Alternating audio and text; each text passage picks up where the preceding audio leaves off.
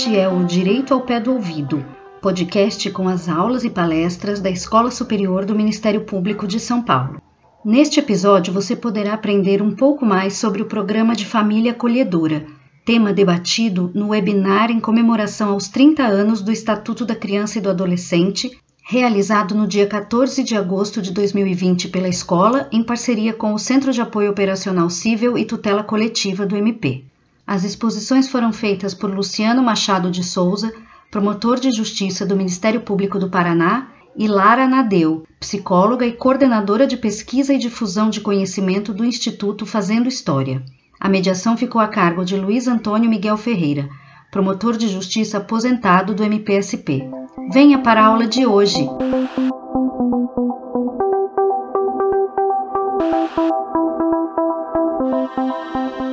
Bom dia a todos, bom dia aos participantes desse seminário. Quero fazer uma saudação especial para o Paulo Sérgio, diretor da escola, para o Malaquias, a Mirella, a Fátima e a Renata, integrante do Centro de Apoio da Infância e da Juventude, e dizer da grandiosidade que é esse evento dos 30 anos do Estatuto da Criança e Adolescente.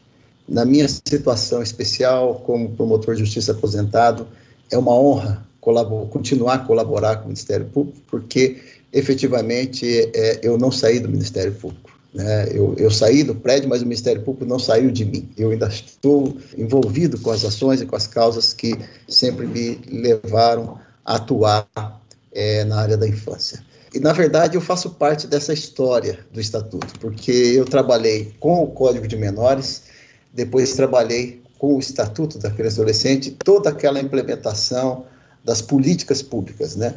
De forma que eu sou testemunho vivo do que o Estatuto representou para as crianças e para os adolescentes. Foi um marco extremamente significativo de mudança, né? Nós não rompemos com uma doutrina, adotamos outra, criamos institutos novos, ou seja, foi tudo modificado. E a gente está ainda nesse processo de evolução, porque o tema que hoje nós vamos abordar, que é a família acolhedora, é, representa efetivamente uma evolução do sistema é, da infância e da juventude, porque inicialmente não foi contemplado no estatuto, mas com a Lei 12.010 de 2009 ocorreu essa introdução do tema, um tema extremamente relevante, e hoje é uma política pública que a gente precisa é, debater um pouco mais. E por isso, para debater esse tema tão significativo, temos aí o prazer de contar com os dois especialistas da área o Dr. Luciano Machado de Souza, que é promotor de justiça de Cascavel, no Ministério Público do Paraná. Ele é doutor e mestre em Direito pela Universidade Federal do Paraná e especialista em Direito Público.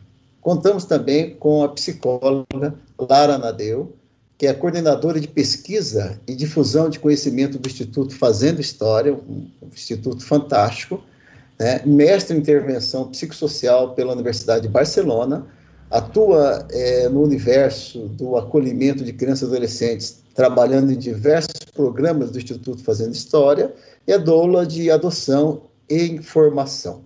prazer muito grande recebê-los. O Ministério Público sente honrado com a presença de vocês. E já damos início, então, à nossa mesa, e eu passo, primeiramente, a palavra para o doutor Luciano Machado de Souza para fazer as suas considerações. Doutor Luciano, com a palavra. Muito obrigado. Então, primeiro eu quero agradecer ao gentil contato da colega Mirela Monteiro, desde os nossos tempos de pró-infância. Acredito que tenha sido essa interlocução que me trouxe até aqui. Também o procurador Paulo Sérgio de Oliveira e Costa, diretor do Centro de Estudos da Escola Superior do Ministério Público de São Paulo. Para a expectativa, e espero que sejam espectadores com S, porque eu sinto que eu, talvez frustre se alguém espera mais do que isso, mas um grande abraço para o Lélio, e para o EPA Minon das Costa, meu colega de tantos congressos do Ministério Público, do Pro Infância e do Grupo Nacional do Ministério Público, que é semente desse movimento do Pro Infância. É, agradecendo a todos, claro, a Lara, que vai compartilhar comigo esse espaço, e o colega, sempre colega, Luiz Antônio, por também continuar nesse ambiente. Ainda ontem, ouvindo algumas situações, compartilhei com uma colega que também está aposentada, uma determinada frustração por coisas que se vê e se ouve, e ela me disse e me transmitiu a mesma energia que Luiz Antônio, é, sigamos nas fileiras, sigamos acreditando na nossa perspectiva de poder construir uma sociedade mais justa, mais fraterna, com menos desigualdade.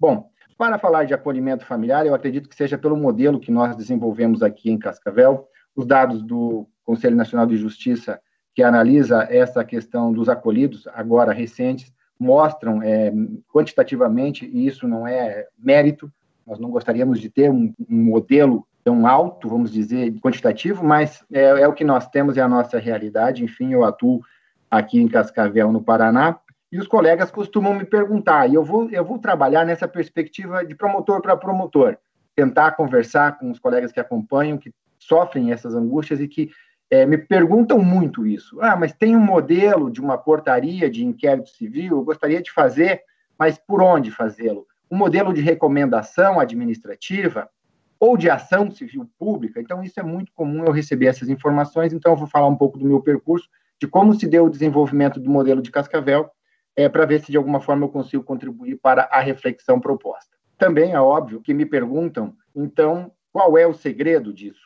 Aqui em Cascavel, a primeira lei municipal que trata do assunto, ela é de dezembro de 2006, é, logo depois da edição do Plano Nacional, que nós estamos reavaliando, inclusive, de promoção, proteção e defesa né, do direito de crianças e adolescentes à convivência familiar e comunitária, portanto, antes da Lei 12.010 propriamente dito. Lá naquele modelo de 2006, a lei municipal tratava do acolhimento familiar como um programa, era essa a sugestão, inclusive, do Plano Nacional, de guarda subsidiada. Se faz muito essa confusão ainda hoje acerca do que, do que seja acolhimento familiar e guarda subsidiada, subsidiada, se há ou não distinção. Mas naquele primeiro momento era um programa de guarda subsidiada que foi denominado de Programa Família Acolhedora. O financiamento era de recursos próprios do município, da Secretaria de Assistência Social, e também de aportes do Fundo da Infância. Naquele primeiro momento, o subsídio para acolhedores era de desconto no IPTU e de cerca de 72% do salário mínimo nacional. Também já havia a previsão de uma equipe técnica mínima, que era composta de assistente social, psicólogo, pedagogo, assistente administrativo e motorista. Então, isso provavelmente porque se sabe que o Plano Nacional já tinha essa perspectiva das experiências é, do Sapeca, de São Bento do Sul, do Rio de Janeiro, enfim, alguns programas que já eram desenvolvidos nessa perspectiva. Em 2009, a partir da, das orientações técnicas para os serviços de acolhimento, que é a resolução conjunta 1 do CMAS do CONANDA, nós temos, então, uma, uma, uma nova, um novo marco normativo para a área, e logo na sequência, por óbvio, a Lei 12.010 de 2009, marcando, então, para mim, um dever do poder público, como já falava há pouco Pedro, a respeito da prioridade absoluta, da questão orçamentária. Enfim, era um dever do, do, do, poder público estimular, com subsídio, inclusive, o acolhimento. E notem que a ideia era a forma de guarda, porque a guarda é uma das formas, por óbvio, de transmitir a responsabilidade para alguém é, que não a detém em razão é, do próprio poder parental. E aqui o parágrafo primeiro é expresso em determinar a preferência do acolhimento familiar. Então, a gente não pode ter isso como meramente programático. Se precisamos preferir o acolhimento familiar, e tantos é, acabamos, de ouvir e vamos ouvir muito ainda o quanto a neurociência desenvolve a respeito disso, a psicologia, acredito na sequência também nós vamos ouvir, dessa necessidade da criança, não só na primeira infância, talvez principalmente, estar no seio familiar é, ainda que, óbvio, se afastado da família de origem, da família extensa, na família acolhedora. É, e, e, justamente nesse momento é que eu chego na promotoria da infância. Eu já estava em Cascavel, mas eu fiz a, a minha opção por é, uma vaga que havia na promotoria da infância. Então, eu chego junto com a Lei 12.010, eu chego junto com as normas técnicas para o serviço de acolhimento, num programa que já existia. Então, eu não precisei instaurar inquérito civil, eu não precisei fazer recomendação, eu não precisei fazer ação civil pública, mas eu precisava agora, então, obviamente, fiscalizar tudo isso. Naquela época, nós tínhamos uma instituição que acolhia somente crianças na primeira fase, na primeira infância, até quatro anos, que tinha uma capacidade de 40 crianças. É, no início, eu ia, eu ia até a instituição fazer acolhimento e achava aquilo lindo, tantos bebês, né? Até que um dia nós tivemos a nossa primeira psicóloga que ainda está aqui numa equipe técnica do Ministério Público, né, no interior do Paraná, é a única, infelizmente. mas ela aqui está quando ela me chamou a atenção para isso, para a forma de contato dos bebês com os funcionários da instituição, com a rotatividade, com as visitas das famílias, com as visitas das pessoas caridosas que lá iam, porque era uma instituição privada que vivia também do aporte caridade, da, da, caridade. E aí é que então me marca, ainda antes da questão do marco legal da primeira infância, nós tivemos um evento aqui sobre isso, inclusive com a Fundação Maria Cecília Bidigal, foi fantástico, foi o, o grande motor para a rede repensar essa modalidade que no fim vocês vão compreender como se deu. Também tínhamos uma instituição, são modelos institucionais de abrigo, né? Antigo abrigo, que acolhia então a partir da transição dos bebês para a segunda fase, então eram crianças só, não tinha adolescente até 4 e 12 anos, havia vaga para 40. Duas instituições de adolescentes, masculino e feminino, por gênero, cada uma com capacidade de 20. E o programa Família Acolhedora, que já se desenvolvia com cerca de 80 acolhidos. Então, eu chego na promotoria sem conhecer nada disso, confesso, não tenho, não tenho dificuldade nenhuma disso, olhando para os desafios da Lei 12.010, principalmente para a questão da limitação do tempo do acolhimento, para a questão das reavaliações, então, semestrais, para o problema do consentimento dos adolescentes nas adoções, e não só nas adoções, por óbvio, eles eram ouvidos na perspectiva das reavaliações acerca do retorno ao convívio familiar. Aí nós temos um, um primeiro momento, então, da, da Lei 12.010, e eu tenho a primeira participação, sempre tive um envolvimento muito forte com a rede, nessa perspectiva que Pedro fala, participando das reuniões do, do Conselho Municipal dos Direitos, dos conselhos tutelares, havíamos reuniões periódicas a respeito disso, de toda a rede, com a Secretaria de Assistência Social, porta aberta, principalmente para a divisão de proteção especial. E nesse intenso debate, a necessidade que o município sentiu, em razão dos aportes financeiros que recebia, inclusive, é de fazer o reordenamento do serviço para contemplar o serviço de república. E isso vai para debate é, conjunto do, CMA, do Conselho Municipal da Assistência Social e dos Direitos da Criança e do Adolescente, e havia uma intenção muito forte do município de implantar a República, e eu levei dados, então, infelizmente, para sensibilizar o gestor. Eu digo infelizmente porque eu tive que provar que o acolhimento de República era muito oneroso para os cofres públicos se comparado com o modelo de acolhimento familiar. A lei, então, é revista, há um reordenamento nos serviços. Esse ordenamento, então, rejeita, por decisão dos conselhos é, de direitos a implantação da República, mas contempla o acolhimento familiar de jovens.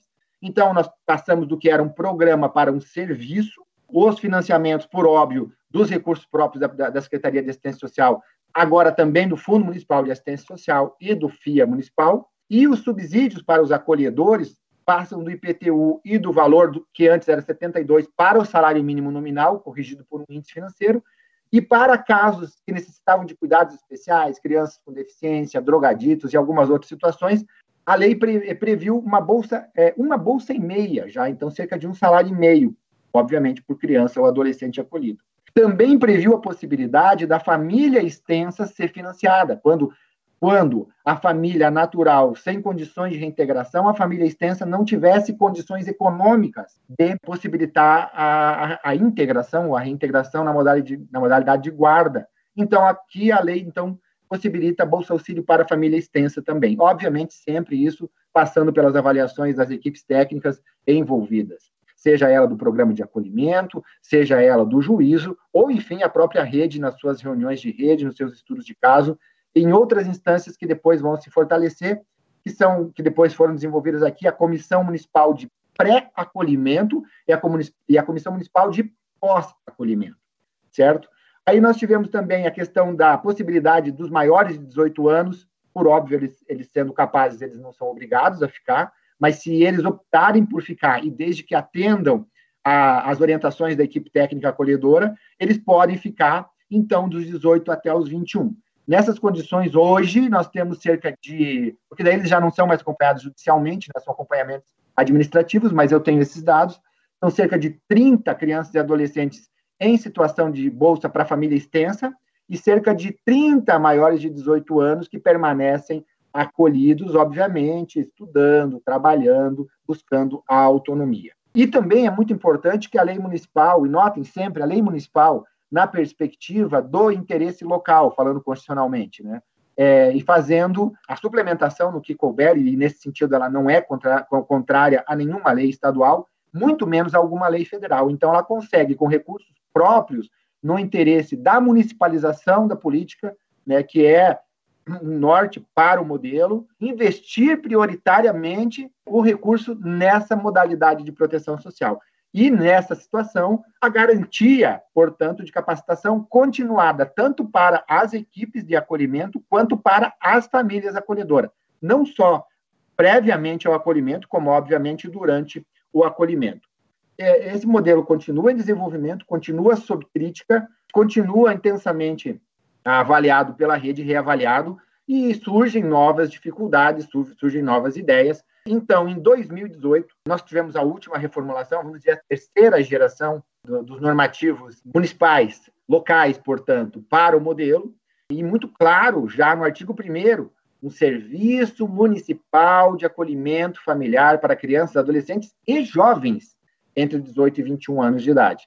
Então, tudo isso se transforma é, em conquistas, as conquistas sociais, as conquistas que a rede detecta, que são agasalhadas, fundamentalmente, os projetos de lei foram no Poder Executivo, tiveram debate e aperfeiçoamento no Legislativo, mas se transformam em marcos normativos para nós do direito, isso é muito importante, obviamente, no município. É muito mais difícil desestruturar, revogar, extinguir um serviço com essas características do que um programa que eventualmente vai atuar por um determinado período, a partir de algum financiamento estadual é, transitório, periódico. Nós temos aqui no Paraná alguns financiamentos do fundo, do fundo estadual, é, ou até federal. Enfim, isso obriga que o gestor, nos planos plurianuais, como nos planos orçamentários anuais, na lei de diretrizes, enfim, manter, contemplar todo o recurso necessário para a manutenção dessa estrutura, é, e sempre com essa possibilidade, por óbvio,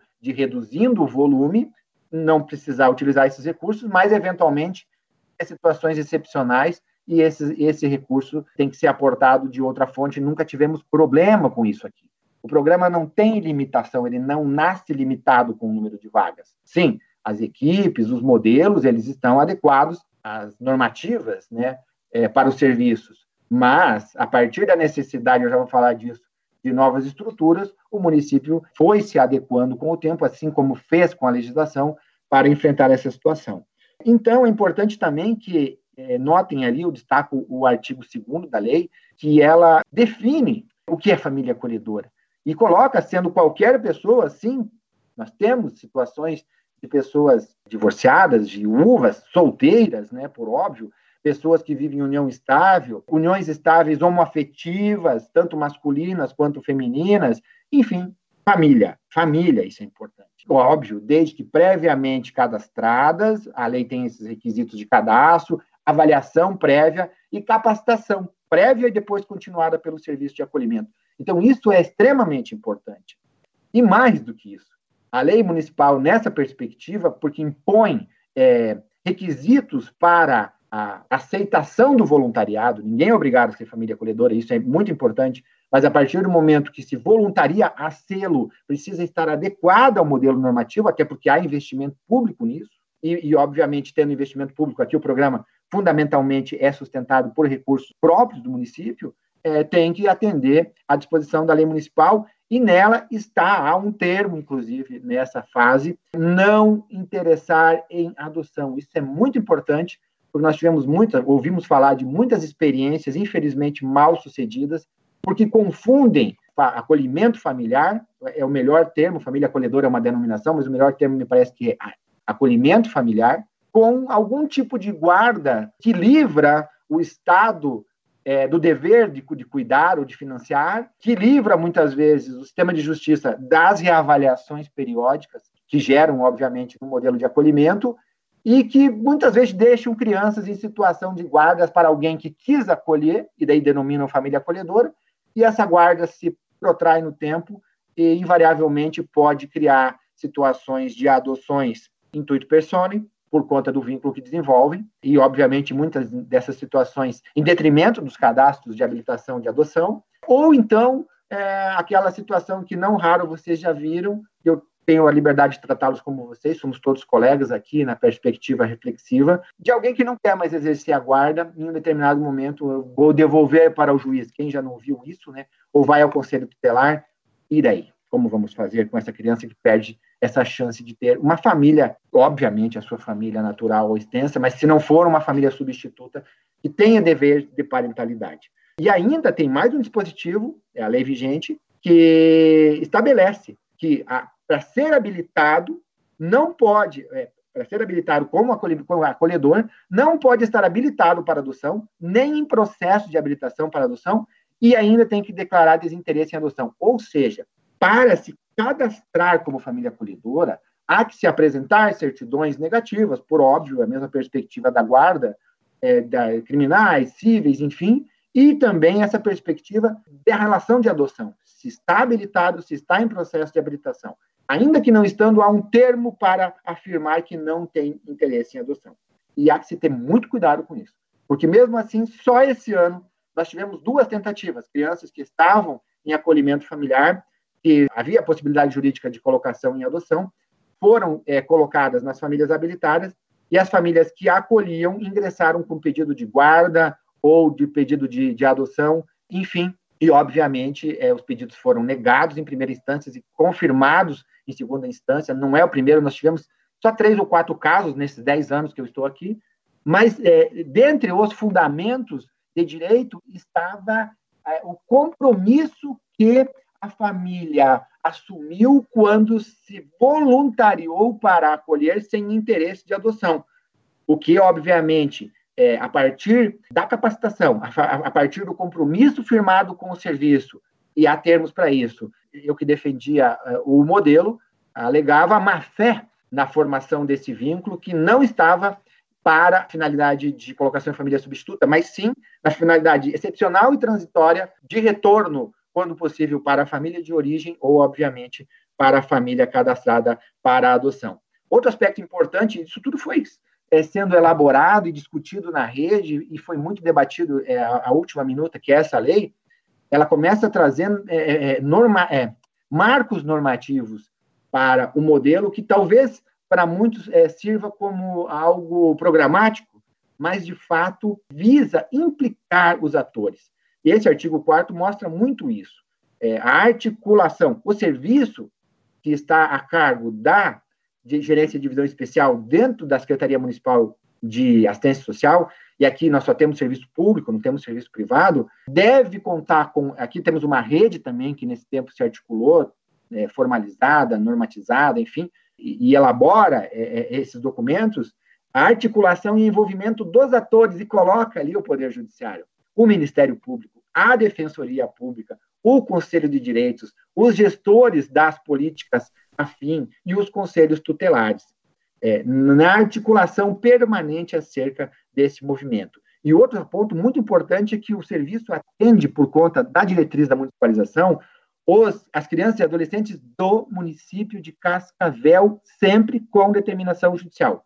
O acolhimento só pode ocorrer com ordem judicial ou se ocorre, naquelas hipóteses excepcionais, que o Conselho Tutelar tem possibilidade de promover proteção é, em situação de, de, emergência urgência, não vou discutir a dinâmica disso, mas sempre é, eu aciono, eu, Ministério Público, todas as ações até agora foram do Ministério Público, aciona pedindo afastamento do convívio familiar devido ao processo legal, citação, garantia de defesa, garantia de convivência, visita, a menos que tenha contraindicação, obviamente, enfim, é, estudos técnicos, tudo aquilo que a gente costuma fazer. Mas isso implica dizer que, infelizmente, nós não podemos atender muitos colegas, muitos municípios, muitos juízos que nos procuram por telefone ou até por pedidos judiciais para que a gente faça o acolhimento aqui, porque o município não tem acolhimento, é, ou porque ouviram falar que o, que o nosso acolhimento é bom, ou porque lá não tem programa de drogadição e aqui, para além do acolhimento, tem programa de drogadição.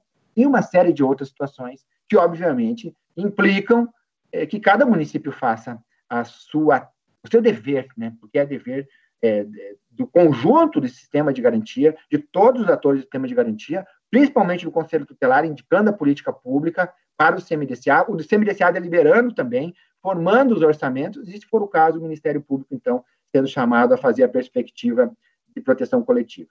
Atualmente, os recursos, então, que são investidos servem para eu destaco essa, essa também essa discriminação, tanto de funções como de investimento. Investimento, eu sempre investi, isso é investimento, acabamos de ouvir isso. bolsa auxílio para as famílias, capacitação continuada da equipe técnica, preparação e formação continuada das famílias acolhedoras, acompanhamento de um trabalho de reintegração familiar. O, também foi preciso colocar o espaço físico adequado, equipamentos necessários para a prestação de serviço. Hoje nós temos uma sede já, temos um serviço só, agora no último reordenamento nós temos três serviços, três coordenações. Já estamos pensando outras estratégias de dinamizar o atendimento no espaço territorial, manutenção, olha só, manutenção dos vencimentos da equipe técnica e da equipe de apoio, porque obviamente não são só coordenadores, os assistentes sociais, os pedagogos, os psicólogos, mas a equipe é, administrativa, a equipe, os motoristas, enfim. E nisso a manutenção dos veículos para o atendimento, porque nós temos uma, um território grande, nós temos ah, acolhimentos em comunidades é, a 50 quilômetros é, do centro da cidade ou do fórum, né? E, e, justamente para atender às necessidades individuais de crianças e adolescentes de regiões é, rurais, aqui é uma, estamos uma, espaço rural, né? Ou que tenham determinados problemas, por exemplo, de drogadição em determinado bairro, que precisam ser afastados desse ambiente temporariamente. Enfim, aqui não vai dar para falar tudo, talvez num outro momento a gente pode falar é, dos modelos de família acolhedora, né? É, e outras tantas possibilidades que a gente teria para falar. Então, só estou dando uma panorâmica aqui, que eu vejo que o meu tempo passa, para passar a, a, minha experiência com isso e por que que muitas vezes os colegas me pedem é, determinado, determinadas é, ações ou documentos que eu não tenho, porque não fui eu que fiz, e isso é muito bom que não tenha sido eu que fiz, porque foi a rede que fez, e é isso que é fundamental. Particularmente, eu não acredito que a gente consiga um resultado como nós conseguimos, apenas propondo uma ação civil pública que, se procedente, transitado em julgado, seja acolhida pelo Poder Executivo, se transforme em lei, tenha a adesão da comunidade, porque no limite eu posso ter lei, posso ter recursos, posso ter equipe, tudo. Se a comunidade, comunidade nesse sentido das pessoas, né, da sociedade civil, não adere à ideia, não ouve falar, e aqui o trabalho é de disseminação de modelo, não é preparada para conhecer e não promover o acolhimento familiar, nós não teremos movimento de, acolhimento familiar. E esse é o grande desafio, convencer a sociedade disso. Não implica que a gente não vá provocar o poder público, obviamente municipal, né, para que para além da perspectiva do orçamento e da lei, mobilize a sociedade a compreender o que faz. Ela não vai, como já vi muito, fazer a internação socioeducativa de um adolescente em conflito com a lei. Muitos não têm noção de que, muito, que vão receber crianças que não têm problema de saúde, que não têm problemas de drogadição, ou que, que apenas foram abandonadas ou sofreram violências, ou enfim, é, que impedem de ficar é, com a família, às vezes por um curto espaço de tempo. A maioria nossos casos é de reintegração, e reintegração em período curto. Outros casos, não. Há casos, nós temos acolhimentos que ficaram, porque foram destituídos do poder familiar e não conseguiram adoção, estão para mais de 10 anos com a mesma família. Então, são perspectivas individuais que eu não vou poder contar a história agora. Mas, é, agora, em agosto de 2020, porque a gente está encaminhando para o final, nós temos atualmente aquela instituição que acolhia crianças entre 4 e 12 anos ela se transformou, eram três casas lares, agora são só duas, e faz tempo que eles estão querendo sair do sistema. Por conta do, da, da, modalidade, da situação, mas agora já acolhem é, em casas lares, são duas casas de 10, sem limite de idade, acolhem grupos de irmãos, acolhem adolescentes, enfim. Aliás, a última, a última adequação do modelo é para 16 crianças e adolescentes. As duas instituições de meninos e meninas é, foi um grande desafio elas foram unificadas no ano passado. Hoje nós temos só uma instituição que acolhe adolescentes, e esses adolescentes em situação basicamente de redução de danos, porque não aceitam família acolhedora, muitos não ficam na família, alguns tentam ficar em situação de rua, outros têm situação de drogadição ou em situação de trânsito. Antes de ontem, aqui no caminho de Foz do Iguaçu, isso é muito comum, uma menina da Paraíba foi apreendida com um sujeito em situação de tráfico a gente teve que acolhê-la, fazer o contato com a rede, elaborar a possibilidade de identificar a família, ela nem morava com a família, e contatando a rede da origem, conseguir fazer a reintegração. Até que isso aconteça, vai ficar em algum lugar. Muitas vezes aqui vai ficar em instituição, mas já ficaram em família acolhedora. Ontem, mesma coisa. Adolescente aqui de uma cidade próxima, em situação de tráfico, liberado na situação socioeducativa, precisa de acolhimento. Então, essa instituição acaba sendo a, a algo parecido com uma triagem, muito mal comparando aqui. Ela é, ela é necessária, ela, mas ela é mais provisória, vamos dizer. E o programa Família Acolhedora, que não tem limitação e que atualmente atende cerca de 220 crianças ou adolescentes em várias situações, a maioria deles adolescentes, que muitas vezes chegam em audiência e dizem: Eu não quero voltar para minha família, eu fui, eu fui abandonado, eu fui violentado, eu fui negligenciado, eu conhecia o afeto diferente, eu conhecia a proteção diferente, eu até gosto da minha família, eu quero ter contato com a minha família, eu me preocupo com a minha família, mas eu não quero voltar para aquela situação de violação. Claro que isso gera, no ambiente de proteção, vai elevando os níveis de proteção. É, então, se de repente eu só acolho aquela criança que foi encontrada na rua, que ninguém sabe é, quem é, porque não tenho o que fazer com ela, e eu não tenho entidades acolhedoras, e eu procuro de qualquer forma um jeito dessa criança ter alguém responsável, isso é um, é um desenho. Ou eu tenho uma, uma, uma adolescente, é, principalmente do gênero feminino, infelizmente, que foi violentada, e o que, que eu faço com ela? Ou eu não tenho, talvez na região, alguns modelos regionais, vagas mais ou menos a gente está vivendo isso nos tempos de saúde. O que, que eu faço? Deixo na fila? E aonde ela fica na fila? Esperando o quê? E o programa Família Acolhedora tem isso. Nós temos dois municípios na comarca menores, um com cerca de 5 mil habitantes, outro com cerca de 10 mil habitantes. Só tem programas de acolhimento familiar há muito tempo estabilizados. Essa semana, ainda, hoje, a gente vai fazer uma audiência de reintegração. O pai matou a mãe, foi preso. Os irmãos foram todos distribuídos com parentes dali da, da volta, mas tiveram um problema com o menor, que tem um ano, ninguém quis cuidar, está acolhido, e agora, mesmo na pandemia, a família acolhedora conseguiu trabalhar bem com um município, é, uma comarca vizinha, e alguém que tinha vinculação, sempre nós buscamos vinculação, se habilitou e se organizou para a reavaliação. Não sei, é possível que tenhamos uma reintegração hoje. Mas é um município com 5 mil habitantes, que tem três ou quatro acolhidos, mas já teve 10. Nós temos outro município que, semana passada, adolescente de 15 anos teve o bebê não tem condição da mãe cuidar dela, porque já tem outro, uma outra criança acolhida, e então a adolescente foi reintegrada com a avó depois de um arranjo de família extensa. Então, eu teria muitas histórias para contar, mas não vai ter tempo para isso. Então, para fechar, qual é o desafio do meu modelo atualmente?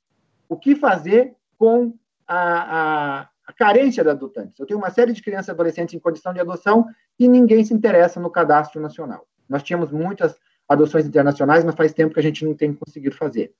E, por outro lado, os adolescentes que demonstram desinteresse na adoção. E, obviamente, que tem que ser. Na adoção, especificamente, eles, eles, eles dominam a decisão. E, aliás, crianças aí com 8, 9, 10 anos são ouvidas e, conforme a situação, dificultam muito isso. E aí nós temos isso. Né? Se nós temos famílias que acolhem, protegem e cumprem um papel, o que, que nós vamos fazer com esse modelo? Como nós vamos extingui-los? É melhor que não existisse? Como que a gente vai acabar com o programa de acolhimento familiar? Como que a gente vai acabar com o acolhimento? O que fazer? Então, esse é o nosso desafio para dizer que aqui nem tudo é tão fácil assim. Só mostrando para vocês, o ano passado foi o último, a última atualização que eu fiz, anual dos investimentos. Estou terminando já. Família acolhedora, então, até outubro do ano passado, no ano passado, tinha gasto 3 milhões e 200 mil, 3 milhões e 300 mil nos 10 meses. Enquanto isso, a unidade de acolhimento tinha gasto 1 milhão e meio, ou seja, quase a metade. A unidade de acolhimento tem capacidade para 16 adolescentes família acolhedora atendia 230 crianças e adolescentes. Significa o quê? E esse foi o grande fundamento para o gestor. O gestor gosta de ouvir redução de custos. Um acolhimento institucional custava, em outubro do ano passado, aqui em Cascavel, mais de 8 mil. E aí vocês podem comparar quanto custa em várias instituições de acolhimento ou nas unidades socioeducativas, né? Enquanto que um acolhimento familiar custava menos de 1.500. Ou seja, uma unidade de acolhimento para 16 adolescentes custava tanto quanto 100 acolhimentos familiares. E aí eu digo para vocês, e não sou eu que digo, né? Isso já está escrito. E a gente precisa acreditar que criança e adolescente têm direito de ser criado e educado no seio da família com toda a potência que seio de família signifique, não só porque está no estatuto da criança e do adolescente. Agradeço pela oportunidade e fico à disposição. Muito obrigado, Luciano. Excelente explanação, num aspecto prático, num aspecto assim de como compreender melhor essa questão de família acolhedora. É, muitos elogios para a sua explanação, também muitas perguntas que nós vamos deixar final e eu já passo de imediato a palavra para a psicóloga Lara para fazer aí as suas considerações. Lara, com você. Olá, bom dia a todos. Um prazer estar aqui, uma honra. Obrigada pelo convite. É muito bom escutar o Dr. Luciano e todos os outros palestrantes. Tem sido uma manhã muito proveitosa. A minha ideia hoje é falar um pouco mais dos aspectos né, metodológicos e o que está em jogo aí na família acolhedora, falar um pouco da prática, né? Não vou me estender em outros, porque acho que o doutor Luciano já falou muito bem. Bom, como o doutor Luiz falou, eu sou trabalho no Instituto Fazendo História, é uma instituição aqui de São Paulo, cidade de São Paulo, que desde 2005 trabalha com crianças e adolescentes que que têm experiência de acolhimento, né, que estão em serviço de acolhimento ou que já passaram, no caso dos jovens, a fim de fortalecê-los para que se apropriem e transformem suas histórias de vida. A gente tem a visão que toda criança e adolescente tem direito de se desenvolver plenamente em família e na sua comunidade. E como valores, a gente adota o compromisso, em primeiro lugar, com as crianças e adolescentes, o direito de acesso às histórias de vida, franqueza nas relações, compartilhar conhecimento e o trabalho voluntário qualificado. Não vou me estender nisso, porque eu quero falar do serviço de família acolhedora, né? Mas a gente trabalha com cinco programas: o apadrinhamento afetivo, o grupo Nós, que trabalha com jovens que estão no processo de transição do serviço de acolhimento para a vida adulta, né? E a vida autônoma que é um grande desafio, né? Até eu já tinha escutado o Dr. Luciano falar da experiência de Cascavel ano passado em, em Curitiba, e eu acho que assim todo esse esforço que eles fizeram para que os adolescentes pudessem ficar na família acolhedora, né, assim que não fosse uma transição, que não fosse uma ruptura, né, quase um novo abandono, eu acho sensacional. Acho que a gente precisa pensar muito ainda nas políticas para a juventude, para os jovens que saem do serviço de acolhimento. A gente tem o contato que oferece psicoterapia para as crianças e suas famílias, é, o programa de formação para a supervisão de profissionais da área, dos serviços, e o Fazendo Minha História, que é um dos primeiros programas do Instituto, né, que até o nome é parecido, que trabalha com a questão das histórias de vida, do registro, da importância do álbum, e é um, é, é norte, né, assim, a gente, todos os programas é, a gente tem a história de vida como base do nosso trabalho, né? E o fio condutor de todas as nossas ações. E desde 2015 a gente tem um serviço de acolhimento familiar para crianças de 0 a 6. Eu vou falar um pouco melhor disso daqui a pouco, dessa opção também, né, pela primeira infância. Eu acho que vocês já sabem, né, mas é só no Brasil a gente tem quatro modalidades de acolhimento para crianças e jovens: o abrigo institucional, que atende até 20 crianças e adolescentes, a casalar, que atende até 10, e é uma opção bem interessante, né? O, o, o doutor Luciano falou que agora em Cascavel eles têm duas, é uma opção bem interessante para um, grupos grandes de irmãos, né? Eu acho com uma perspectiva longa de acolhimento. Temos a família acolhedora, que é uma modalidade que acolhe uma criança, um adolescente ou um grupo de irmãos, enfim, a gente vai falar um pouco mais disso do, do perfil da família acolhedora, né? Mas na sua maioria as famílias acolhedoras acolhem uma criança ou duas, são famílias selecionadas, com capacitação e acompanhadas pela equipe técnica do serviço. E a gente tem a República Jovem, que o doutor também comentou, para adolescentes de 18, jovens, né, de 18 a 21 anos, que não que têm os vínculos familiares rompidos ou extremamente fragilizados, então que saem dos serviços de acolhimento sem, sem rede de apoio ainda precisando aí de um lugar de transição para a vida autônoma, né? Que a gente sabe que é bem, bem difícil com 18 anos ter uma vida completamente autônoma e independente. E ainda mais difícil para esses jovens. Então, a família acolhedora é uma modalidade possível de acolhimento, né? Ela não é. Eu, eu sempre gosto de dizer, claro que eu amo esse serviço, assim, eu acho que é um serviço muito potente, né? Muito bonito, que faz realmente assim uma diferença, assim, eu vejo. Só que eu acho que a gente também tem que pensar nesse num leque de opções, né? A gente quer boa, a gente quer boas modalidades de acolhimento para as crianças e idealmente chegar num momento que a gente pode pensar no caso daquela criança e daquela família onde em caso de acolhimento, né, em caso que seja realmente necessário acolhimento, onde seria o melhor lugar para essa criança ser acolhida temporariamente. Né? E a família acolhedora é uma das opções.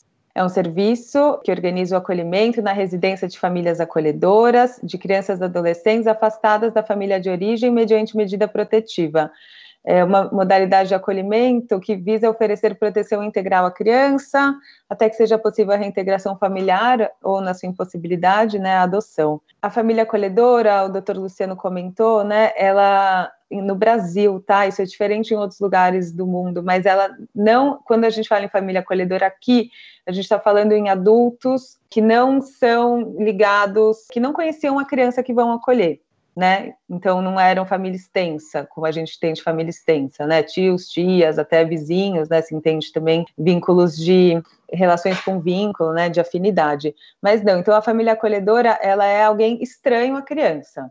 A gente tem programas de guarda subsidiada, mas isso é, é bem interessante, aliás, né? São poucos ainda no Brasil, mas isso seria outra coisa. Então aqui, família acolhedora é alguém que não conhece a criança. Eu digo isso porque em outros lugares do mundo isso não é assim. A família acolhedora pode ser também a família extensa, né? Então tem essa mistura, mas aqui não. Eu não vou falar do ECA, que já foi muito falado, é, mas acho interessante esses dados que são de 2018 para mostrar que, assim, mesmo com sendo prioridade, né, desde 2009, o acolhimento familiar ainda é muito pouco representado no Brasil. Né? Então, se a gente tinha em 2018 332 serviços de acolhimento familiar em todo o Brasil. A sua maioria fica na região sul e sudeste, pouquíssimo na região norte e nordeste do Brasil.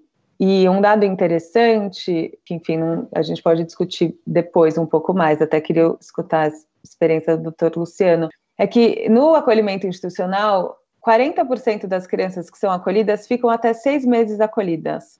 Já no familiar, 82,5 ficam até seis meses. Então, é um acolhimento, na maioria né, do Brasil, em média, mais curto. Né? Não tem uma resposta fixa sobre isso, mas acho que algo tem muitas, muitas hipóteses aí do porquê que acaba sendo um acolhimento um pouco mais curto. Bom, o instituto no qual eu trabalho, a gente tem um, um caminho longo pela primeira infância, né, trabalhando com com as crianças de 0 a 6 nos serviços de acolhimento institucionais, principalmente aqui em São Paulo, né, nos abrigos. E a gente tinha um programa que se chamava Palavra de Bebê, que era um programa incrível, muito bacana, que trabalhávamos com os voluntários, com os educadores, com os técnicos, com os próprios bebês, né? Era um trabalho muito rico, muito, é, muito importante, assim, porque jogava luz para essa faixa etária dentro do serviço de acolhimento, né? Que é de 0 a 18, então com mil demandas, né? Então, facilmente a gente via bebês muito passivos, muito no berço, né? É, os bebês, as pessoas costumam dizer, né? São mais fáceis, né? É, o que não acho que é nada verdade, mas o que eu acho é que eles são muito mais facilmente silenciados, né? Ou não escutados, na verdade. Enfim, depois de muitos oito, nove anos com esse programa, a gente foi percebendo que não era isso, né? Não era esse modelo de acolhimento para a primeira infância. Isso não estava legal, porque a gente ficava um ano trabalhando num serviço de acolhimento bacana. No fim do ano, toda a equipe de educadores tinha mudado. Restava um. Então era sempre um retrabalho, né? E, aí a gente enfim, junto também né, com a campanha Fale por Mim, não sei se vocês conhecem da Unicef de algumas organizações da América Latina e do Caribe, a gente foi pensando que talvez o melhor modelo de acolhimento para a primeira infância, de fato, não seja os abrigos institucionais, né? E sim um ambiente mais individualizado, mais estável e que propicia aí vínculos e uma estabilidade, uma continuidade da vida dessa criança pequena a campanha ela se baseia também muito num estudo que chama o Projeto Bucareste, feita lá, lá, em Bucareste, na Romênia, que estuda né, os prejuízos da institucionalização em crianças pequenas. Eu não vou entrar nesse estudo, tá? Porque é bastante coisa. É claro que os serviços da Romênia eram muito, são, eram, né? Agora, depois dessa pesquisa, se transformaram todos os serviços de lá. Eu, nenhuma criança pequena está em institucional, só em família acolhedora mas foi um estudo, né? Mas enfim, os, os serviços de lá, né, eram muito, era assim, depo, eram depósitos de crianças, eram os, os, muito pior do que os nossos modelos pré-ECA, assim. Então, não dá para se comparar, né? A gente hoje em dia a gente sabe, né? O esforço e a determinação e o trabalho árduo e, e sensível que os abrigos fazem, né? Eu acompanho vários abrigos e eu, eu, sei que não é tarefa fácil, né? Você ser educador, você ser técnico de um abrigo, mas a gente tem que um pouco, eu acho que de fato, assim, sair um pouco dessa caixinha institucional que a gente está metido há muitos anos, né? Muitas décadas e e pensar, bom, talvez isso não seja né, a melhor opção. Enfim, o Brasil adere a essa campanha em 2013 e o Instituto ele começa a participar ativamente nessa luta e começamos a desenvolver um serviço de acolhimento familiar em 2015. Além do serviço, né, a gente tem ações de formação e difusão de conhecimento sobre essa modalidade de acolhimento, porque, como disse o doutor Luciano, é, não adianta a gente ter toda a política, tudo montado, perfeito, se a gente não tem família acolhedora. Né? Então, grande parte do trabalho é difundir, disseminar, falar sobre o acolhimento familiar em diversas é, esferas, né? Então, por isso que eu fico muito feliz do convite de hoje e da gente estar tá podendo falar sobre esse tema bem importante. Eu falei um pouco disso no outro slide, mas assim, faz diferença uma instituição boa ou ruim, né? Faz diferença melhor, o melhor serviço de acolhimento institucional ele não é suficientemente bom. É, e eu penso que, apesar de todos os esforços para investir em recursos humanos, estrutura física, formação para os educadores, tem aspectos intrínsecos ao cuidado institucional que eles não mudam. E eles interferem, sim, no desenvolvimento da criança e do adolescente, tá? Mas eu acho que é, antes no painel da manhã falou muito sobre a primeira infância, né? E como esse período da vida é muito primordial. Mas tem, por exemplo, continuidade, a continuidade do cuidado e a consistência das relações emocionais. Por melhor que seja o serviço de acolhimento institucional, é muito difícil você conseguir uma continuidade, porque os educadores trabalham em turnos, eles normalmente, né, se trabalha 12 por 36, então trabalha-se um dia das 7 da manhã às 7 da noite, numa sexta-feira, e aí o educador vai voltar só no domingo né? Então, no mínimo, a criança, primeiro, é cuidada por quatro adultos diferentes, no mínimo.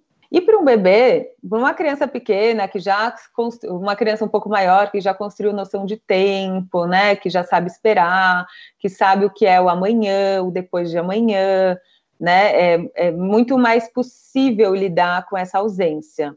Mas para uma criança pequenininha e para um bebê, isso é muito devastador, né? Eu ser cuidado hoje por uma pessoa e ela sumir, é de fato um sumiço, né? O bebê não consegue pensar que, ah, não, eu vou ficar tranquilo aqui porque a tia fulana vai voltar domingo. Não, né? Assim, é muito, é, é difícil. Os bebês têm que aí se adaptar e aí cada educador cuida de um jeito às vezes a comunicação entre os plantões é deficitária, então já vi muito isso com crianças que estão desfraudando. Um está fazendo desfraude, o outro nem sabia que estava se fazendo desfraude, né? Então a criança fica ali no meio de no meio de adultos um pouco inconsistentes. E a consistência da relação emocional, né? O vínculo.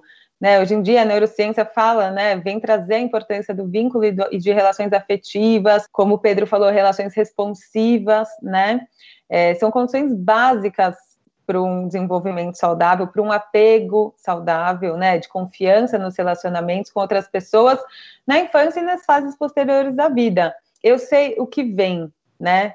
Isso para o bebê é muito importante, dá segurança. Eu sei o que esperar. Eu sei que, claro, né, gente? Eu acho que uma mãe, um cuidador, um pai, eles não são robôs que são que tem aí uma, né? Ah, todo dia às 10 acontece isso. Então, um bebê às vezes vai chorar um pouco mais, esperando ser atendido, um pouco menos, né? Mas a questão é que ele depois, quando ele tem um vínculo, né, de apego e de afeto, ele sabe que uma hora alguém vai aparecer né? A continuidade a estabilidade traz isso. Eu sei que eu vou ser atendido, né? Eu não vou morrer de fome. Enfim, então a instituição traz um pouco uma descontinuidade, né? Que pode ser, pode trazer, tem efeitos, tem efeitos nas crianças, nos pequenos. Falando do nosso serviço, a gente começa em outubro de 2015 e é, o primeiro acolhimento foi feito em maio de 2016. Foram oito meses de preparação, de formação, é, até o primeiro acolhimento com muito frio na barriga de todo mundo, não só do serviço, da vara da infância, estava todo mundo muito com medo, com receio, né? Algo novo que acontece. E em São Paulo foi, a gente tem a ABA, né, que é uma instituição que fica aqui na Zona Sul, em Santo Amaro, que já fazia o acolhimento familiar, mas também em número pequeno, né? Agora a ABA está conveniada a prefeitura também, como a gente. Mas 2015 ainda era algo muito que a rede de São Paulo pouco conhecia. Então deu medo. Esse ano a gente eh, consegue o convênio com a prefeitura de São Paulo e expande muito o serviço. Então agora a gente está uma fase de super expansão. Né? Agora em São Paulo a gente tem três serviços de acolhimento familiar conveniados e um que não é conveniado, tá? São quatro só. Mas estamos em super expansão. Cada serviço conveniado tem capacidade para atendimento de 30 crianças. Então, a gente aqui no Instituto, agora a gente, a gente já teve, né, no nosso total aí desses anos, 58 crianças acolhidas. Atualmente estamos com 13 e a gente está com 36 famílias acolhedoras cadastradas. Ah, não, desculpa, 36 foram formadas ao longo de todo esse tempo e 29 atualmente. Essas foram, ah, tem 15 famílias que foram, acabaram de finalizar a formação. Então, estão aí no. Daqui a pouco, acho que até o fim do ano, todas vão estar colhendo. É um número muito bom, né? Eu acho que tem algo que a pandemia né, trouxe a todos muita estabilidade, muito medo, como vai ser, mas é, a gente conseguiu formar muitas famílias, mesmo online, claro que depois tem, né, tem encontros para avaliação psicossocial, mas eu acho que todo cuidado e esse olhar, talvez, para a infância foi potencializado, né? Eu espero que isso continue. Mas então, 29 famílias atualmente, o que é um super número para a gente, né? E para o município também. Além das outras famílias dos outros serviços. Ano passado a gente sistematizou o trabalho, que é essa publicação que está aqui na, na tela, ela está disponível no nosso site, com toda a nossa metodologia, toda a metodologia de formação das famílias acolhedoras, de acompanhamento. Como eu disse, faz parte né, do nosso objetivo compartilhar conhecimento e falar sobre o trabalho. Eu vou falar um pouquinho aqui, um pouco sobre os parâmetros, os princípios né, metodológicos. Só retomando, então, né, o doutor Luciano já falou, a família acolhedora ela não é adoção e ela não é caminho para adotar a família ela tem uma guarda provisória da criança até que ela retorne à família de origem ou seja adotada. Então, isso é algo posto desde o início. Né? Não há dúvidas sobre essa questão. Muitas pessoas, porque família acolhedora é um termo, acho que em Cascavel não, né? Porque tem muitas famílias acolhedoras e é um, algo que deve circular, eu imagino. Mas aqui, para a maioria das pessoas que eu pergunto, elas não sabem o que é né? Então é algo muito desconhecido. É, as pessoas acham, então vem muita gente achando que é adoção, achando que é apadrinhamento, enfim. Então uma das primeiras falas é assim: se você está na fila, se você pretende, é um projeto. A gente fala que é um projeto social, não é um projeto de família, né? Para quem quer ter um projeto de família, aumentar a família, ter mais filhos e tal, a busca pela adoção e não por ser família acolhedora. É claro, né, gente? Eu vou falar um pouco sobre o acompanhamento, que uma coisa é no racional, né? E isso é que é tão delicado e complexo desse trabalho.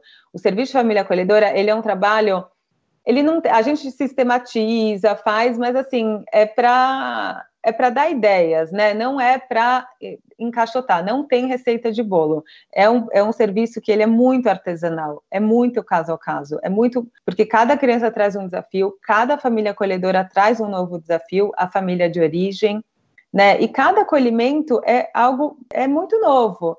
A Jane Valente falou um dia para mim uma coisa, ela falou, Lara, por mais que assim, uma família acolhedora que já acolheu 15 crianças, que já está 20, sei lá, 15 anos no serviço, com muita experiência, um novo acolhimento é sempre um novo acolhimento. Então a gente tem que estar tá perto, a gente tem que acompanhar. E eu acho que esse é, o, é a chave do sucesso, né? Assim, não só, mas a formação e acompanhamento das famílias acolhedoras é crucial para um bom andamento do, de todo o acolhimento.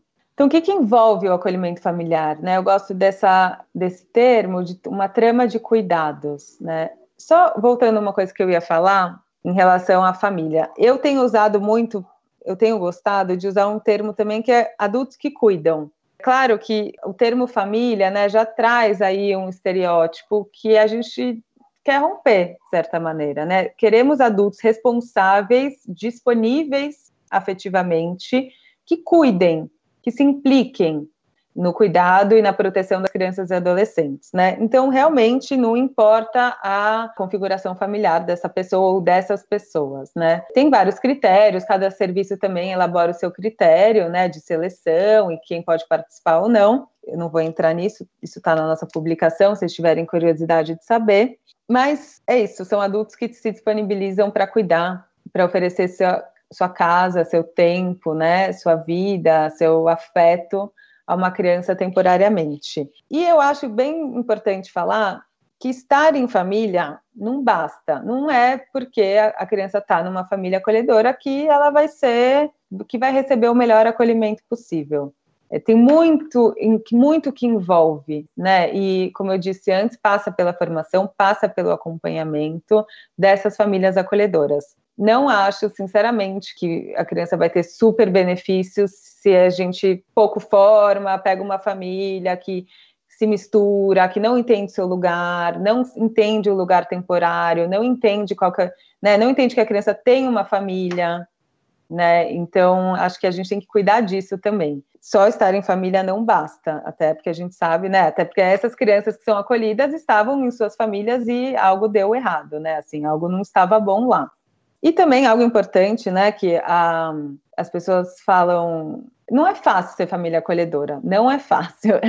não, não, claro que, né, uma experiência de cuidado de filhos é interessante, mas a pessoa, ela, é, não necessariamente porque ela tem filhos, ela vai ser uma boa família acolhedora, até porque é muito diferente. Não é a mesma coisa você cuidar dos seus filhos e cuidar de uma criança que está acolhida com você, que você faz parte de uma política pública, né? Que você tem suas obrigações, você não pode fazer qualquer coisa e tomar qualquer decisão na vida da criança, né? Então, isso também é muito importante de ser trabalhado na formação das famílias acolhedoras e no acompanhamento. Então, essa trama de cuidados, ela vai desde a formação da família acolhedora, que é uma formação é, cuidadosa, né? Uma seleção também, não, a gente faz uma seleção, é inevitável, e a formação continuada, que é o acompanhamento, os encontros em grupos, encontros individuais, encontros temáticos, né?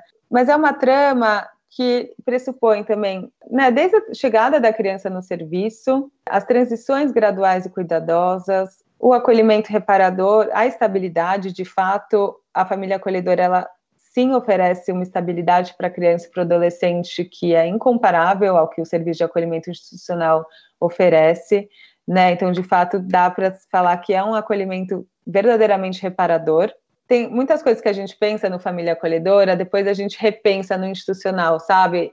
E vice-versa. Acho que os, os, as modalidades vão se conversando, isso pode ser muito interessante. Por exemplo, as transições graduais e cuidadosas.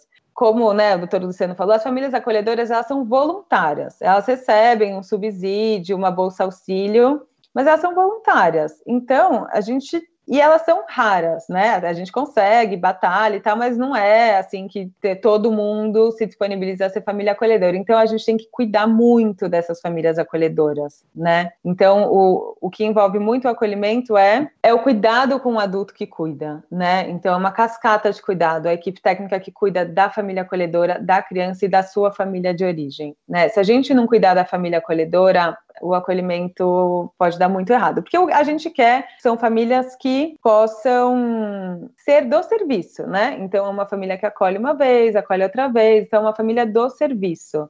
É, isso é o ideal, né? Famílias que a gente confia, que tem experiência. Para isso, a gente tem que tomar alguns cuidados. O cuidado da formação e acompanhamento, o cuidado para que as transições sejam graduais e cuidadosas. Muitas vezes a, a chegada da criança no serviço, é, muitas vezes não dá para ser uma transição, né? Muitas vezes é uma ruptura com a família de origem.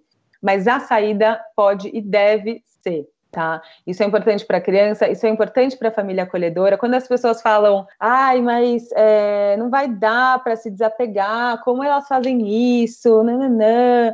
É, a criança fica lá e depois vai embora. É duro, gente, é duro, né? Não, não acho que não haja sofrimento, há sofrimento envolvido, mas quando a gente consegue fazer as coisas faladas, né? Com tempo, com tempo de despedida, com tempo de choro. Isso facilita, de certa maneira, essa despedida, né? Não é uma ruptura. Não chego lá e falo, ah, então tá bom, agora ela vai para lá e, e, de um dia para o outro tira-se a criança da família acolhedora. Isso seria realmente uma violência. Então, isso também é algo que o judiciário tem que estar tá atento, né? Os técnicos, por exemplo, nos casos de adoção, que o serviço possa ter autonomia para pensar o projeto de aproximação da criança com os pretendentes, por exemplo. Isso é muito importante as transições. O trabalho com histórias de vida, falar com a criança, enfim. E algo que eu acho que é o mais incrível, assim, desse serviço, que é realmente a, a gente vê é, a convivência familiar e comunitária, o envolvimento da sociedade civil. Então, é uma criança que, se a criança estava numa instituição, ia para a escola, ia para o CCA, às vezes na van da instituição, né? Agora é uma criança que está numa família que não é a sua, ela sabe disso, que é uma família temporária e tal, mas que está convivendo em diversos espaços da sociedade. Primeiro está convivendo com essa família núcleo pequeno, com a sua família estendida, em todos os lugares, né? Essas crianças, além do, do, da grande riqueza que é, né? A gente sabe que é a criança ter experiências ricas na primeira infância, na infância, ir para partes, ir para lugares, conhecer pessoas, né? As crianças, elas são vistas né? As crianças que precisam de acolhimento, as crianças que precisam ser afastadas das suas famílias, que antes estavam um pouco limitadas no espaço institucional, agora estão na sociedade mesmo. É, então, uma coisa e já vou encerrar, tá? Algo muito importante, as famílias acolhedoras falam sobre isso o tempo todo, porque elas são convocadas por todo mundo a quem é essa criança, né? Você adotou? Não, não adotei, sou família acolhedora. E isso vai multiplicando né, um pouco esse saber e eu, eu acho que as famílias acolhedoras são as grandes divulgadoras são as grandes divulgadoras desse serviço, é, porque elas falam incessantemente. Tem famílias acolhedoras nossas que carregam um folhetinho assim e vão dando para onde for, né? As pessoas perguntam, ó, olha aqui, entre em contato, saiba mais, né? Acho que isso é muito fundamental. Ser família acolhedora, então, é um, é um ato político, é um ato de cidadania, é um ato de, de realmente se importar, estar tá envolvida com a comunidade, é participar né, dessa ética do afeto, como o Pedro falou, de uma maneira completamente radical, né, de uma maneira muito bonita. É, eu vou encerrar com esse depoimento de um pai de uma criança que foi acolhida por nós. Quando minha filha foi acolhida, eu fiquei muito bravo. Não entendi o que estava acontecendo, senti a vontade de sumir, estava sozinho. Hoje entendo que a melhor coisa que aconteceu em 2019 foi o acolhimento dela. Vocês não cuidam só da minha bebê, cuidam de mim e do meu filho. E assim estou conseguindo me fortalecer para poder cuidar dos meus filhos de novo. Minha vida está mudando e agora não estou mais sozinho. É isso, gente. Obrigada. Obrigado, Lara. Foi excelente. Como também foi excelente a explanação do Luciano. Muitas perguntas, muitas dúvidas, muitos questionamentos a gente pode perceber que essa segunda mesa ela teve um viés muito mais prático, né, operativo, trazendo experiências concretas da família acolhedora, de forma que eu acho que atende de maneira muito interessante toda a nossa população. E eu vou fazer três perguntas para cada expositores, né, para vocês terem uma ideia de como aí trabalhar. Bom, do Luciano, Luciano, teve aqui umas perguntas, por exemplo, a Angélica, ela perguntou se ela acha, se você acha determinante para a captação das famílias de, do programa essa questão da contraprestação que o município oferece. Ou seja, elas estão lá por conta do dinheiro, será? A Fátima, que é a colega nossa aqui, ela falou, fez uma pergunta o seguinte: há uma resistência à implementação da família acolhedora que está relacionada ao temor de que seja um meio de violação do cadastro de adoção, tá? Como evitar que isso ocorra e desconstruir essa concepção. Então, uma é a questão da remuneração como captação de família, a outra é a violação do da adoção. A Mirella, também outra colega, fez uma pergunta sobre a cultura de institucionalização pré-ECA, né? Como conseguir conscientizar os, os municípios e famílias diante dessa cultura de institucionalização do pré-ECA, do receio alegado por muitos do rompimento de vínculos que foi criado com a família acolhedora. O Lélio, para terminar a sua fala, o Lélio mandou um abraço cordial, adorou a sua exposição. e diz o seguinte: é, se tem alguma proposta de estratégia do MP para estimular, acompanhar e fiscalizar a formulação dessas políticas. Agradeço muito. Como eu disse, teremos muitos recortes para fazer aqui. Eu atendi Mirella, tentando passar a minha perspectiva pessoal e sempre angustiada. Meus colegas de pró-infância sabem disso. Eu sou o chato do acolhimento familiar, mas eu não quero que isso signifique que a gente deve ter só essa opção. Eu deixei bem claro e concordo com a Lara. Aliás, eu acredito que nós ainda tenhamos a unidade de acolhimento de casas lares e a unidade de acolhimento institucional, porque eu insisto que a gente deve ter um modelo mais amplo. Família acolhedora não vai dar conta de tudo. Eu fui resistente à manutenção dessas duas estruturas, pelo menos, porque a intenção era fazer 100% de acolhimento familiar. Talvez para um município pequeno isso seja interessante, bastante interessante, porque se não tem ninguém acolhido, que é o, o, o que se prefere, não se gasta mas tem, tem, eu tenho municípios assim, mas precisamos é, ter alguém disponível a qualquer tempo, qualquer dia, para eventualmente cuidar de uma criança que precisa de cuidados e que, obviamente, seja pelo melhor tempo possível. É, nessa perspectiva, a questão econômica, porque eu já ouvi muito contra o modelo, fala muito contra o modelo de acolhimento familiar. E, e, nós não ganhamos nada com isso, não temos interesse que não a proteção da criança. Obviamente, aqui o modelo ainda é público, e também, por óbvio, que não queremos desconstruir os modelos privados, pelo contrário, precisamos e, e sempre serão muito bem-vindos as entidades da organização civil organizada que venham fazer parte do modelo. Infelizmente, nós ainda não tivemos aqui, talvez porque o, poder público tomou essa iniciativa, mas a gente, sempre que possível, busca incentivar. E não vi nesses 10 anos, eu não tenho metodologia para avaliar isso, e não vi nesses 10 anos, em nenhum momento, que o valor da bolsa fosse significativo para o acolhimento. Embora, vez ou outra, a família de origem contestando o acolhimento alega que, alega que a família só está cuidando porque está recebendo dinheiro. Então, se ela recebesse o dinheiro para cuidar dos filhos, ela também poderia cuidar. Aí, ao contrário, o argumento financeiro é da própria família. Semana passada, ainda eu tive um caso desses, que a família, a, a criança está sob guarda de família extensa, e num debate sobre guarda, que a mãe pediu de volta a, guarda, ele reiterou o pedido de guarda, descobriu-se que ela recebeu o auxílio emergencial utilizando a certidão de nascimento de uma filha que não convive com ela. Enfim, são essas coisas que a gente acontece. Então, eu não vejo como, e nem deve ser utilizado, eu penso, o auxílio financeiro, o subsídio, como instrumento para isso. Pelo contrário, se vê aqui que muitas vezes a família investe para além do quanto ela recebe. Miral tem razão na cultura institucional, isso é histórico e a gente precisa romper, é uma questão de paradigma. Assim como nós trabalhamos é, na perspectiva da linguagem para romper o paradigma do menor abandonado, do garoto de rua, do. Enfim, eu não gosto nem de falar das, dos nomes que se usam na esfera socioeducativa, aqui nós temos que insistir. E acolhimento familiar, eu, eu gosto da ideia de família, independentemente da configuração dela, porque antes eu fui promotor de família, e obviamente que é sempre um adulto que vai cuidar, ou mais de um, e é importante que a família acolhedora também possa ser extensa, mas aí é um esse sim é um trabalho fundamental que o Ministério Público pode puxar o protagonismo. Para além de eventual investigação de inquérito civil, mas um programa de acompanhamento, e aí eu já parto para essa pergunta de Lélio, é, um programa de acompanhamento da política municipal, do Plano Municipal dos Direitos da Criança e Adolescente. Como está fazendo cumprir, ou quais são as ações voltadas para cumprir o estatuto na perspectiva da preferência, não só, mas do acolhimento familiar. E a partir daí, startar com eventos, e aqui é discursivo, como nós fizemos, eu digo nós porque eu me, eu, eu me alinho ao que Olímpio Sá Soto Maior Neto, vocês conhecem, Murilo de Giacomo, vocês conhecem, fizeram aqui no Paraná, é uma questão ideológica mesmo, nessa perspectiva. O Ministério Público, então, antes de propor uma ação civil pública, que talvez não vá a lugar nenhum, como eu falei, precisa mobilizar a rede, reunir com a rede, propor esse debate, fazer evento, conquistar alguém, porque isso Lara falou muito bem.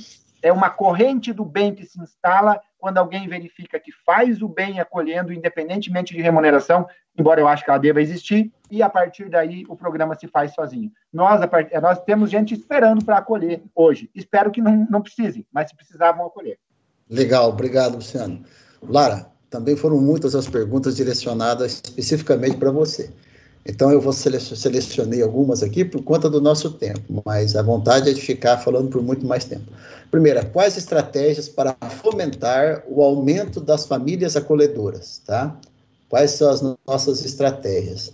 A Mariana pergunta é uma pergunta interessante, se essa questão do, do acolhimento familiar, sob a ótica da criança do adolescente, se não gera uma expectativa de ser inserido definitivamente naquela família. Né? Então, sobre o olhar da criança e do adolescente. O Lélio também manda um abraço para você, parabenizo o trabalho da ABA e gostaria de saber se existe espaço para replicar o trabalho de vocês. Tá? Outra questão foi é, do Lélio também, formas de sensibilização do sistema, dos seus serviços técnicos e o prejuízo do acolhimento da primeira infância, pois o acolhimento tem sido banalizado nas varas da infância e da juventude. E você tem algum projeto gratuito ou de acesso a financiamento nas comarcas que ainda não tenha financiamento público para instalar um programa dessa natureza? Obrigada, Luiz. Bom, estratégias de mobilização eu acho que são várias e a, a, gente também tem que ser criativo, né? Eu, eu e eu, eu, realmente eu acho que depende muito da cidade, né? As estratégias usadas em Cascavel ou no município pequeno aqui do estado de São Paulo vão ser muito diferentes da de São Paulo, capital, né? Mas, enfim, redes sociais, tentar participar de programas de televisão, né? Tentar para que vá no jornal. Tem, as Campinas colocou também na, nos ônibus cartazes, tem muitas estratégias, né? É, mas como a gente estava falando, quando o serviço começa a funcionar e começa a funcionar com qualidade, isso é o maior propulsor, do serviço, na verdade, o próprio trabalho, né, as próprias famílias acolhedoras. Mas também quem tiver outras ideias de estratégias de mobilização pode falar, porque é a dificuldade dos serviços. As expectativas da criança sobre adoção, né, ou sobre ficar com a família.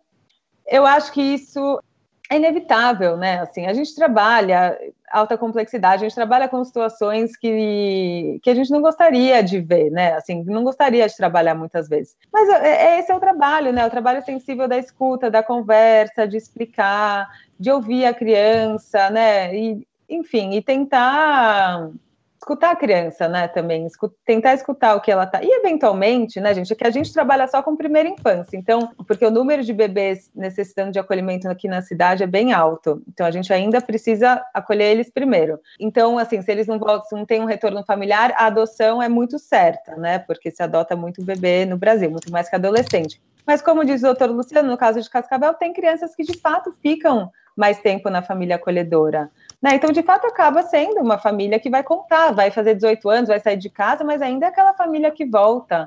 Né? Não tem porquê é, não ser assim também, né? Um apoio para essa criança, para esse adolescente, para esse jovem adulto. Mas acho que tudo são conversas, escutar a criança e adolescente e, enfim, muito, muita sensibilidade também aí. Agora dos outros, do projeto, a questão né? Do Lélio, do projeto do de replicar, se não gera expectativa nas crianças de ser acolhida definitivamente naquelas famílias. É. Expectativa pode rolar, como gera também expectativas das próprias famílias acolhedoras de talvez adotar essa criança, né? Isso acontece. É, mas, enfim, tem que se falar sobre, entender um pouco o que está em jogo, né? Acho que é a importância do, do, do da, da, capacitação, né, Lara? É, e do acompanhamento, sabe, Luiz? Do acompanhamento técnico. É, como eu disse, assim, uma coisa é na, no racional, né? Faz a capacitação, a família entendeu tudo, tá tudo certo. Ah, não, é, não é adoção, ah, não. Aí chega um bebê para você, chega uma criança que você, né, tá 24 horas por dia, cuida muito, se dedica, aí muda tudo, né?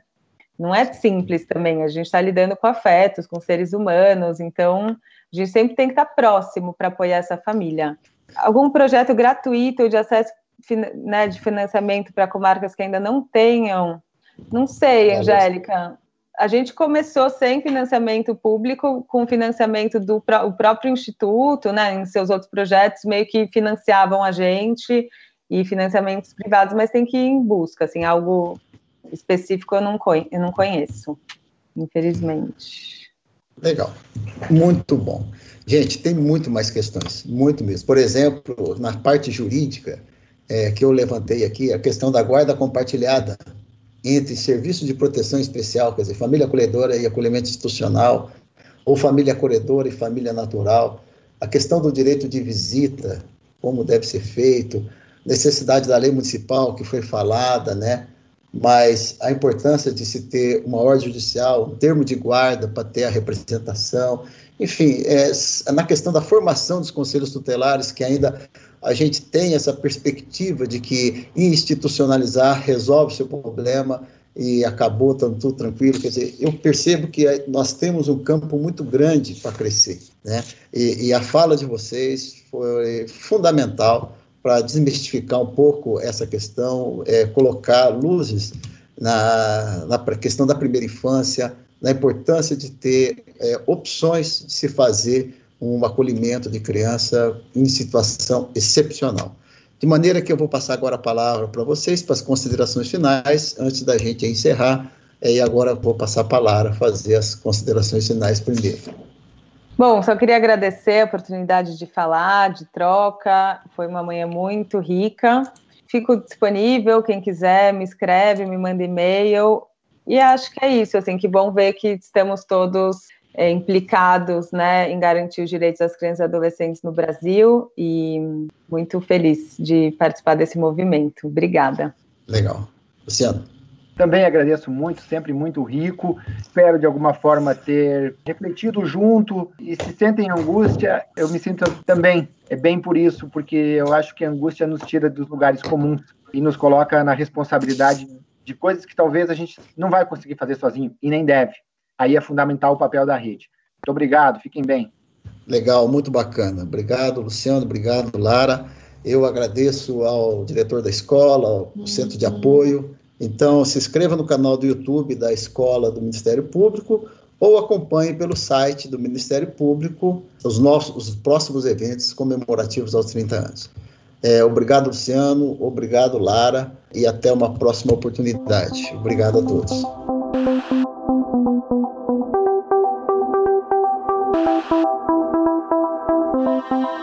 Este foi o Direito ao Pé do Ouvido. Siga nosso canal e amplie seu conhecimento com a Escola Superior do Ministério Público de São Paulo.